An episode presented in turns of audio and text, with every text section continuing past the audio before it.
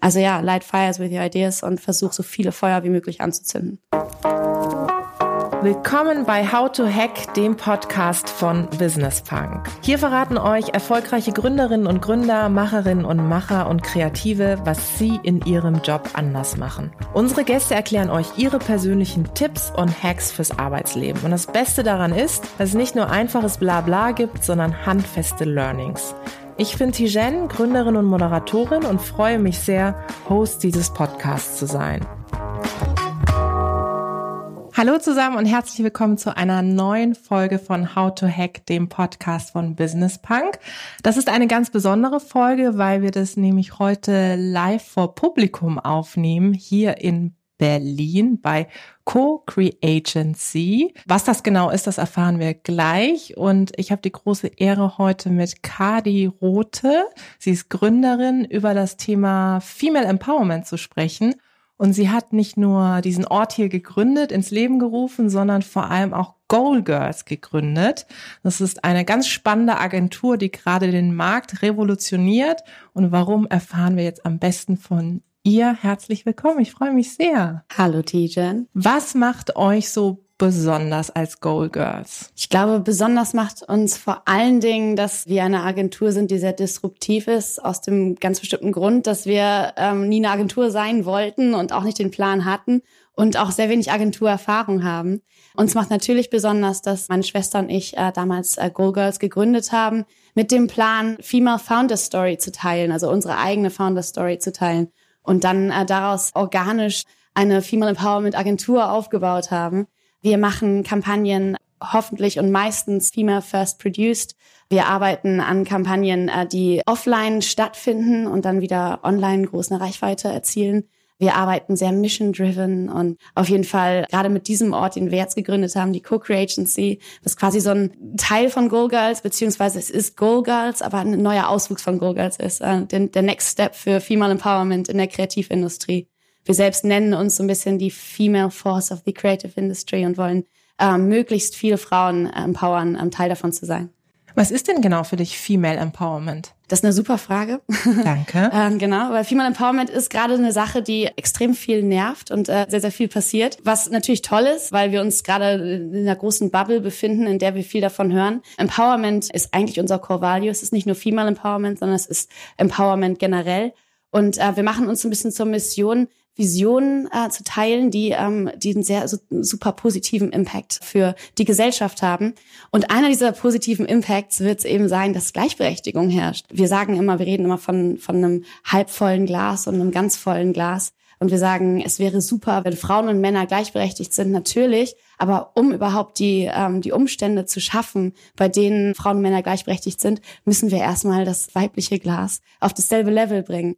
Deswegen bedeutet gerade Female Empowerment für uns extrem laut zu sein und äh, sehr, sehr female zu sein, weil die Industrie oder weil der Markt und weil die Gesellschaft das gerade noch braucht.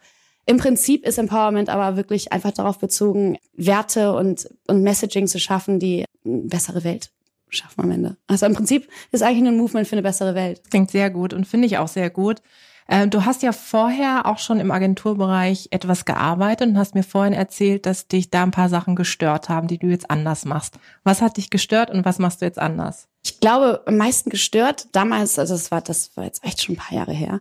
Damals war auch Female Empowerment noch gar kein Thema. Aber was äh, sehr nervt, ist, dass es einfach überhaupt nicht zeitgeistig ist. Also es ist vor allen Dingen, wir sagen mal so ein bisschen pale male stale, weil es sehr, äh, sehr oft Männer mittleren Alters sind, die in den äh, Kreativdirektorenpositionen sitzen und Entscheidungen für Kampagnen und Branding machen für eine Generation, die von der sie gar nicht so wirklich Teil sind. Und das ist natürlich ein, aufgrund der Tatsache, dass es ein sehr, sehr langer und schwerwiegender Karriereweg ist, den man geht in der Kreativindustrie. Du startest als Junior Designer und bist dann irgendwann Art Director und dann bist du irgendwann das und dann bist du irgendwann das. Über du hast so eine, so eine klare Linie, die du als äh, Karriere, Karrierist quasi machen musst um dann am Ende irgendwann kreativ direkt zu sein und dann aber eigentlich gar nicht mehr zu wissen, was eigentlich die Generation will, für die du eigentlich Kampagnen schaffst. Und das hat für mich einfach überhaupt gar keinen Sinn ergeben. Und allein die ganzen langen Entscheidungsprozesse und gerade jetzt, wo wir auch viel auf Social Media unterwegs sind, das muss man einfach alles umkrempeln. Und ich glaube, das hat mich so ein bisschen davon abgezogen zu sagen, ich möchte wirklich in der Kreativindustrie arbeiten, einfach weil ich das Gefühl hatte, obwohl ich gerade relevant bin, weil ich in der Zielgruppe bin, habe ich eigentlich nichts zu sagen, weil es extrem lange Entscheidungsprozesse gibt. Merkt ihr denn, dass ihr mit der Art und Weise, wie ihr auch das Thema Agenturleben neu definiert, dass, dass das ankommt? Auch gerade, sage ich mal, vielleicht in Branchen, die tradierter sind? Auf jeden Fall. Also ich glaube, ähm, gerade jetzt, ich meine, jetzt habe ich noch nicht über die Co-Creagency gesprochen, aber bei meiner Schwester, meine Schwester ist meine Co-Gründerin, äh, und mir ist es extrem aufgefallen, dass eigentlich im Prinzip das, was an Kampagnen und das, was die Industrie braucht, genau das ist, was eigentlich auch gerade in der Welt passiert. Und das heißt, Schnelllebigkeit, schnelle Prozesse, schnell relevante Themen finden und alles in schneller Umsetzung zu machen. Und ähm, ja, und das haben wir so komplett bei uns äh, organisch mit aufgenommen in unseren Prozess. Und wir sagen halt auch wirklich, dass Sachen wie Budgetfragen und Dinge, die großes Thema in der Kreativindustrie gerade sind, die Brands oder unsere Brands, mit denen wir arbeiten, extrem nerven, weil es einfach von der Zeit sehr viel abzieht, dass man da einfach den Prozess dem Zeitgeist adaptieren muss, genauso wie alles andere auch. Jetzt hast du gesagt, ihr habt eben Co-Creagency hier gegründet. Ihr seid seit ungefähr einer Woche hier, richtig ja, ganz genau. frisch. Genau. Was genau macht ihr hier und wen bringt ihr zusammen? Ja, also wir haben wirklich das genauso organisch wie alles bei uns gewachsen ist, haben wir vor einem halben Jahr angefangen zu sagen, wir brauchen eigentlich eine Armee von Leuten, die uns bei unseren Projekten hilft. Die haben wir damals dann so ein bisschen die Goal Gang und die Gorilla Girls genannt und haben gesagt, okay, wir wollen Mädels empowern, äh, Teil unserer Projekte zu werden und haben dann gesagt, es ist eigentlich verrückt, dass wir seit einem Jahr existieren und bisher nur fünf Leute einstellen konnten. Das ist nicht so empowering, wie wir eigentlich sein wollen. Und dann haben wir irgendwann mal die Typeform für unsere Gorilla Girls geöffnet und haben mal geguckt, wer sich da eigentlich für die Gorilla Girls beworben hat und die Go Gang. Und das waren 150 unglaubliche Bewerbungen. Also wirklich von hohen Positionen, jeglichen Alters, alle ethischen Hintergründe vertreten und Skills, von denen wir überhaupt keine Ahnung haben. Und das war eigentlich der, der Ursprung davon. Wir haben gesagt, okay, die müssen wir irgendwie zusammenbringen. Und dann der, der Drive kam gar nicht wirklich von, der, von den Kampagnen und von von den Projekten, die wir gemacht haben, der Drive kam eigentlich viel mehr davon zu sagen, okay, wir müssen mehr Mädels mit einbeziehen bei uns, mit dem, was wir machen. Und ich glaube, das ist ein interessanter Ursprung eigentlich, weil normalerweise würde man natürlich Skalierung darauf beziehen, was mehr Geld bringt oder was, wie, äh, wie die Agentur besser laufen könnte. Das war nie unsere Motivation. Und dann haben wir eben gesagt, okay, dann laden wir die alle mal ein. Und dann fiel uns irgendwie das alles zusammen. Wir haben gemerkt, dass, dass die Idee, diese 150 Mädchen irgendwie in unsere Kampagnen einzubeziehen, auch für das Business total Sinn ergibt, weil einfach wir alle haben keine Lust auf einen 9-to-5-Job, wir wollen alle an coolen Projekten arbeiten, wir wollen aber auch irgendwie die Flexibilität behalten.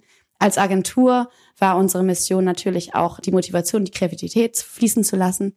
Und dann haben wir gesagt, okay, dann machen wir jetzt diese Community und äh, machen ein Event.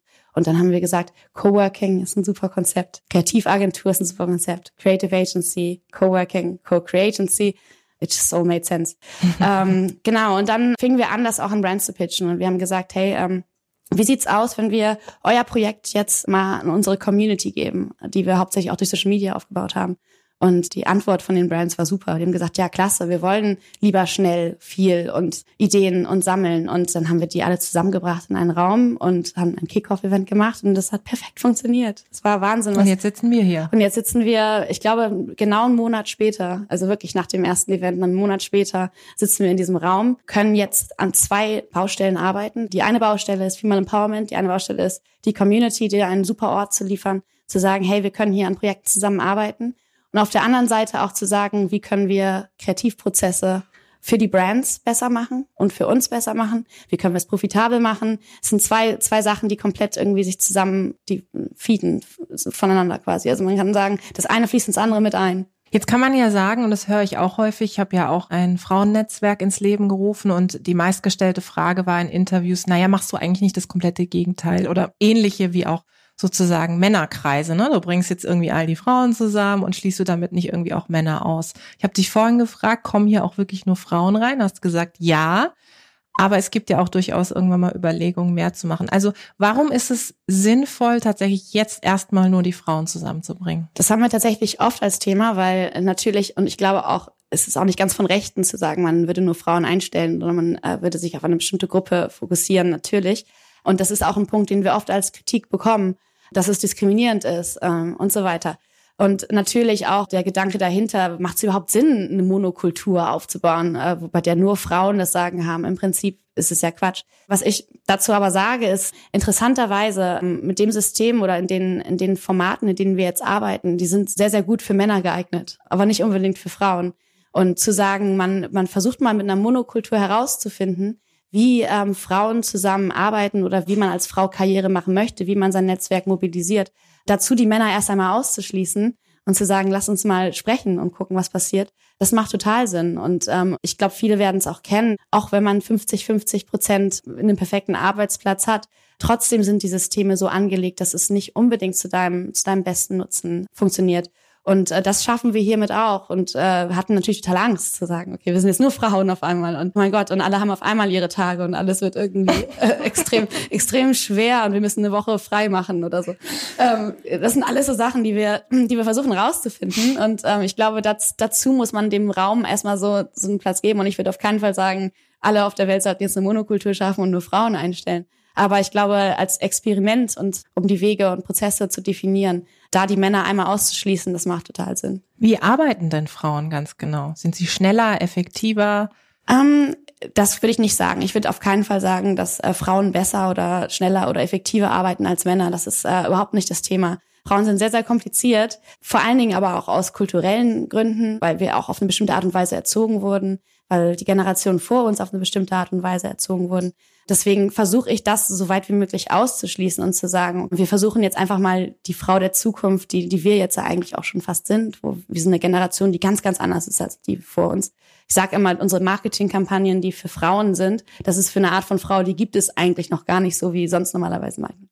Und Frauen arbeiten schon sehr für sich selbst, also so wie sie jetzt gerade in diesen, in diesen Kulturen arbeiten. Das ist etwas, was mir sehr, sehr auffällt, dass man sehr, Frauen machen sehr, sehr viel mit sich selber aus, sind sehr, sehr emotional natürlich und äh, das ist auch eine sehr, sehr positive Eigenschaft eigentlich. Es gibt äh, auch in, innerhalb einer Gruppe so politische Dynamiken, die ich glaube bei Männern niemals so wirklich Thema sind. Dieses Women hyping each other up, das muss man eigentlich äh, erfordern. Also man muss es wirklich reinschmeißen in den Raum, damit es überhaupt passiert.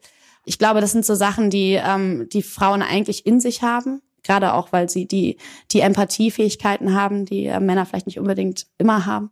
Aber prinzipiell sind Männer und Frauen oder sollten Männer und Frauen gleich effizient, gleich stark. Und ich hatte die Diskussion gerade mit, äh, mit meiner Familie, mit meinem hm. Opa zum Beispiel, der dann gesagt hat, ja, aber ich meine, Frauen, die können ja auch irgendwie nicht so viel Steine schleppen und keine Ahnung. Also ist so ein bisschen auf die Art und mhm. Weise verglichen. Aber natürlich geht's bei uns gar nicht um diese Form von, von Arbeit, sondern es geht hier wirklich um, um Arbeit, die viel Empathievermögen braucht. Ähm, und das haben Frauen. Und da das meiste rauszuholen, da muss man auf jeden Fall die Kultur dafür schaffen. Wie sieht denn so dein Arbeitsalltag aus, beziehungsweise gibt es überhaupt einen Arbeitsalltag, wenn du sagst, okay, kein 9 to 5, aber irgendwie auch flexibel, aber auch nicht ganz so starr? Also wie arbeitest du? Also ich persönlich, ich glaube, ich bin nicht das beste Beispiel. Ich habe natürlich eine sehr, sehr krasse Arbeitsethik. Ich glaube, das ist auch ein Punkt, der oft bei uns kommt, weil wir natürlich versuchen, Umstände zu schaffen, die neu sind, die nicht 9 to 5 sind. Es ist natürlich aber als Startup völliger Unsinn zu sagen, dass es gerade möglich ist.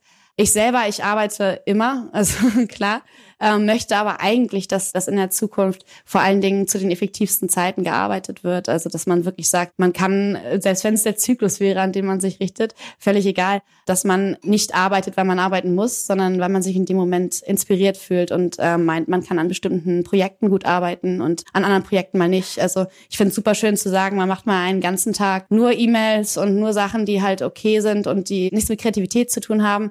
Dafür aber sagt, ein wichtiger Pitch oder ein wichtig großes Projekt kann ich super gut irgendwie in zwei Wochen machen und da passt es mir rein. Also dass man sich wirklich so selbst den effektiven Arbeitsalltag einteilt.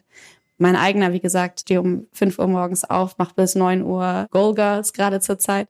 Ab neun bin ich jetzt gerade hier und fange dann an, den Tag zu planen. Dann äh, mach, ist gerade viel Arbeit mit den, äh, mit den mit der Goal Gang zusammen, die Prozesse zu definieren, zu sagen, hey, wie läuft's, die Projekte zu briefen, die eigenen Projekte wieder weiter anzuleiten, zu schauen, wer hat welches Potenzial gerade. Es ist so viel, viel, viel zu tun. Aber ab und zu mal schläfst du noch, oder? Ich, ich schlaf, ich schlaf früh. Also ich kann halt abends nicht so gut arbeiten. Ich bin sehr, sehr früh Früharbeiter und dann so ab sechs, sieben Uhr, hm, da sind so, da beantworte ich E-Mails und, und sowas. Und äh, ich war auf eurem Instagram-Kanal und wenn ich mir den so anschaue und wenn ich mir auch hier sozusagen die Räumlichkeiten anschaue, ihr spielt ja so mit diesen Farben rosa, blau auch, so lila. Jetzt kann man ja irgendwie sagen, es gibt ja eine Riesendiskussion immer um diese, ich sag mal, Genderfarben. Ist das etwas, was ihr bewusst macht, um vielleicht auch eine Selbstverständlichkeit mit den Farben zu generieren oder kam das irgendwie spontan? Ich glaube, also rosa war bei uns auf jeden Fall immer schon drin. Das Blau kam jetzt gerade erst vor ein paar Monaten mit dazu. Ja, also ich, wir sagen eigentlich immer, Pink is not a marketing strategy, aber in diesem Fall ist es das schon, weil es natürlich ein Signifier ist für das Female Empowerment Movement. Wir sagen, Pink ist eine starke Farbe auf jeden Fall. Also das Rosa vor allen Dingen, was wir jetzt gerade benutzen, es hat sehr viel Wärme, sehr viel Haut und Emotionalität dazu. Ja, also es ist schon auf jeden Fall gewollt. Und ich glaube, wir sind auch in dem Fall mit dem Branding, was wir jetzt zurzeit machen, vor allen Dingen auch mit der Illustration, mit unserem Gang Sign. Und wir haben halt wirklich alles so ziemlich äh, auf das Female Empowerment Movement auch angelegt dann sind wir so ein bisschen so selbst das Best-Case-Szenario für Branding für eine Mission, wo wir sagen, hey, wenn man sieht, wenn man hier vorbeiläuft mit Rebel, Rebel am Fenster, man sieht halt, worum es geht. Und ich glaube, wir sind noch nicht an einem, an einem Punkt mit dem Female Empowerment Movement, wo wir von dieser Art von Identität äh, loslassen können, sondern ich glaube, es ist halt immer noch gut, auf diese Art und Weise laut zu sein. Du hast vorhin das Thema Empowerment im Hinblick auf, dass Frauen sich auch gegenseitig unterstützen sollten, angesprochen. Jetzt geben wir auch in diesem Podcast ganz viele wertvolle Tipps an Hörerinnen und Hörer, äh, die wirklich praxisnahe Tipps nochmal mitnehmen können. Was wäre denn so dein Tipp an Frauen tatsächlich auch nochmal zu sagen, wie kann man denn andere upliften? Also wie kann man denen denn helfen, dass sie eben weiter vorwärts gehen, ihre Vision erfüllen, ihre Mission erfüllen? Hast du da ein paar Tipps zur Hand? Ja, also wir haben hier in, dem, in der Co-Creagency das holakratische System eingeführt, was nicht nur innerhalb einer Agentur oder innerhalb eines Businesses funktioniert, sondern eben auch für einen selber. Wir sagen zurzeit gerade, es ist wichtig, jemandem das Gefühl zu geben, dass er ein Individuum ist, aber für ein Ganzes arbeitet. Und ich glaube, das ist so eine Form, die man jedem eigentlich geben sollte oder jeder Frau geben sollte, zu sagen, jedes Mal, wenn du für dich selber laut bist, dich selber groß machst, machst du dich auch für andere groß und gleichzeitig aber auch den Raum des anderen zu respektieren und zu sagen, okay, ich habe diesen Skill, ich kann das, ich kann da laut sein, aber das Vertrauen zu haben, zu sagen, ich gebe den Teil ab und wir sagen immer, wir müssen einander die Fackeln anzünden, so ein bisschen. Das heißt, äh, man sollte niemals Angst um seine Ideen haben und denken, dass wenn man selbst etwas rausgibt, jemand anderes das mitnimmt und noch viel, viel größer macht, dass es dann einen Teil von einem selbst wegnimmt. Also ich glaube, das ist so unser Leitfaden die ganze Zeit, ist zu sagen, wir teilen gerade zur Zeit alles und wenn wir eine Idee in den Raum werfen oder, ein, oder einen Satz oder was auch immer es ist, es muss ja nicht mal irgendwas mit Marketing zu tun haben, das sollte jemand anderes weitertragen können auf seine Art und Weise. Und ich glaube, so dieses Bild eines Feuers, dass man quasi, wo man so eine Fackel mit reingibt, das ist das, was man im Kopf haben sollte. Und ich glaube, gerade wenn man aufwächst in einem sehr, sehr standardisierten oder klassischen Szenario, wo es darum geht, irgendwann zu heiraten und solche Sachen zu machen, da sein eigenes Feuer zu finden, mit dem man andere Fackeln anzünden kann, das ist super wichtig. Und da musst du dich selber als Individuum sehen und sagen, das ist das, was ich kann, aber das muss ich weitergeben, damit andere das noch weitertragen können. Ich finde, das klingt alles so, schon so wahnsinnig erwachsen, was du hier sagst für deine jungen Jahre.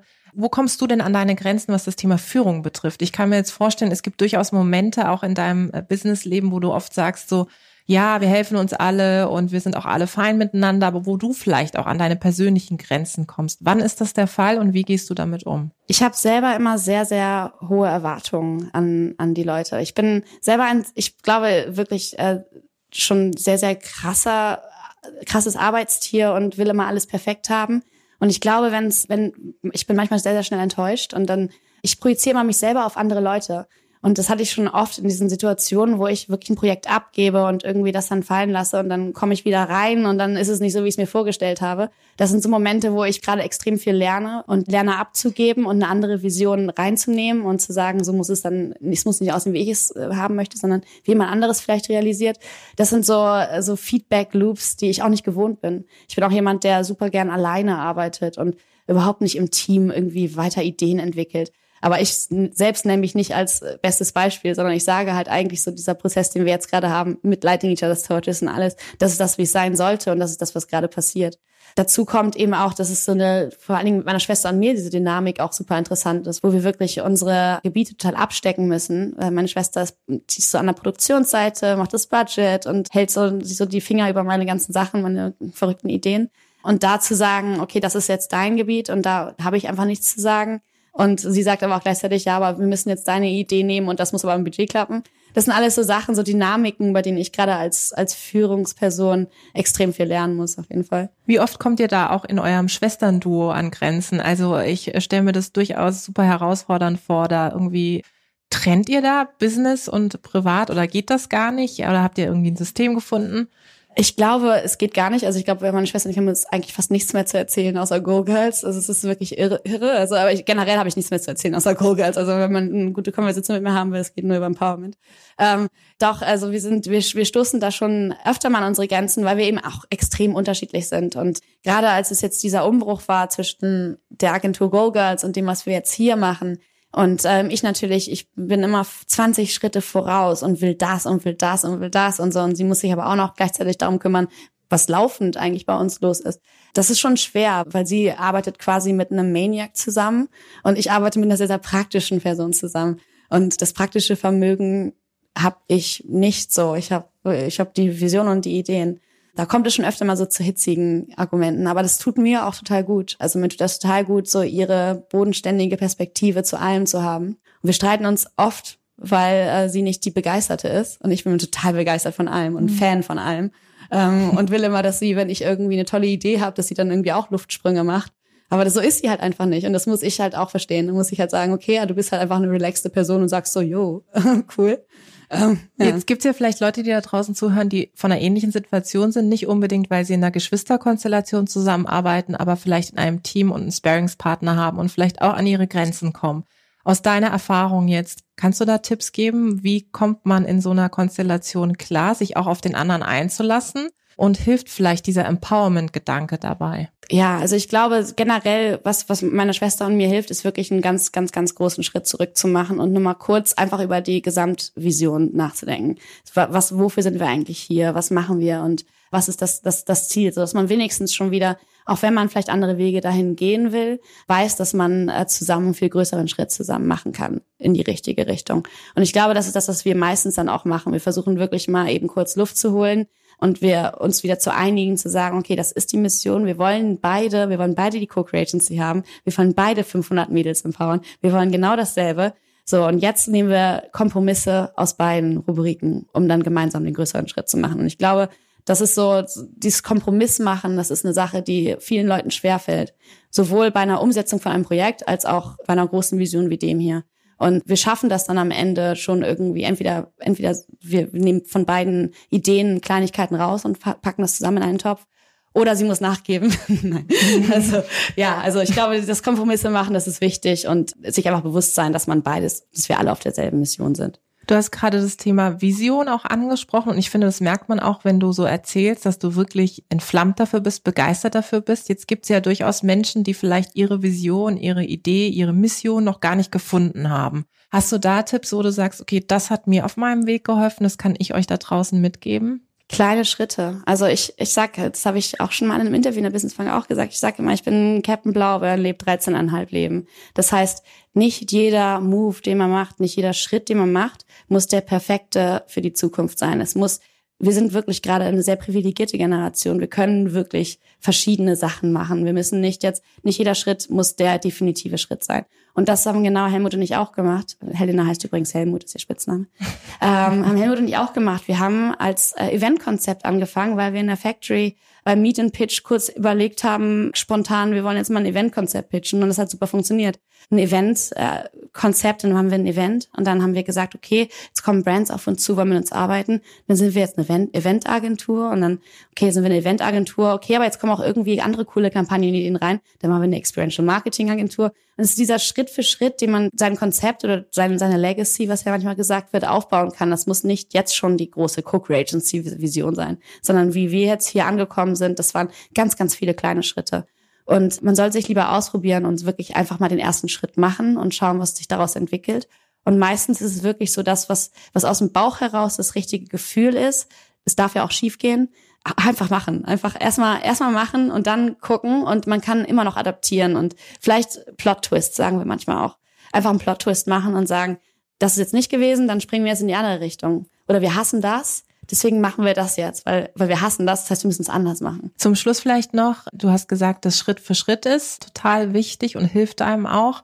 Jetzt für Schritt für Schritt braucht es ja auch unglaublich langen Atem, viel Disziplin und Durchhaltevermögen. Was kannst du da an Tipps mitgeben, dass man eben den roten Faden nicht verliert und vor allem auch durchhält, gerade wenn es so Durststrecken gibt? Ja, also was, was uns halt sehr, sehr hilft, ist klare Werte festzulegen. Also ich glaube, es sollte kein Ziel sein, was, was man sich setzt im Leben oder in der Karriere, was kurzlastig ist, sondern es sollte etwas sein, was, womit du eigentlich so ein bisschen die Welt verändern möchtest. Das heißt, du sagst halt so, das ist etwas, was, was ich irgendwie als hohen Impact auch wenn es als Eventagentur wäre, wenn ich die Welt als Eventagentur verändern will. Aber es gibt einen Wert, den man einfach für sich selber finden muss. Und den Weg, wie man diesen, diesen Wert erreicht, der sollte einen durch alle Durststrecken eigentlich bringen. Und selbst dann muss man einen kurzen Gameplan machen und überlegen, okay, wie adaptiere ich das, was ich jetzt gerade habe? Einfach nur, weil die Mission ganz am Ende genug ausreicht, um auf irgendeine Art und Weise da irgendwann hinzukommen. Und das war damals bei Helen und mir Go Girls, weil wir Female Founder Stories erzählen wollten. Und aus Female Founder Stories ist eine riesen Empowerment-Aktion geworden. Und ich glaube, dieser Wert, die, die Art und Weise, und wir sagen immer Makro, Micro, Makro. Das heißt, man schaut von oben, setzt mhm. sich einen, einen Wert, guckt dann, welchen Channel mit Micro würde man diesen Wert erreichen. Bei uns war es eine Agenturform. Aber was kann aus dieser Agentur wieder entstehen, dass man dann wieder eine Perspektive annimmt, die weitergeht als das, woran du gerade arbeitest. Selbst wenn wir jetzt einen Stein irgendwie ins Wasser schmeißen würden oder keine Ahnung, irgendwie ähm, hat das einen Impact auf das, was wir, was wir machen wollen. Und ganz zum Schluss, was wäre denn so dein Female Empowerment Appell an alle da draußen?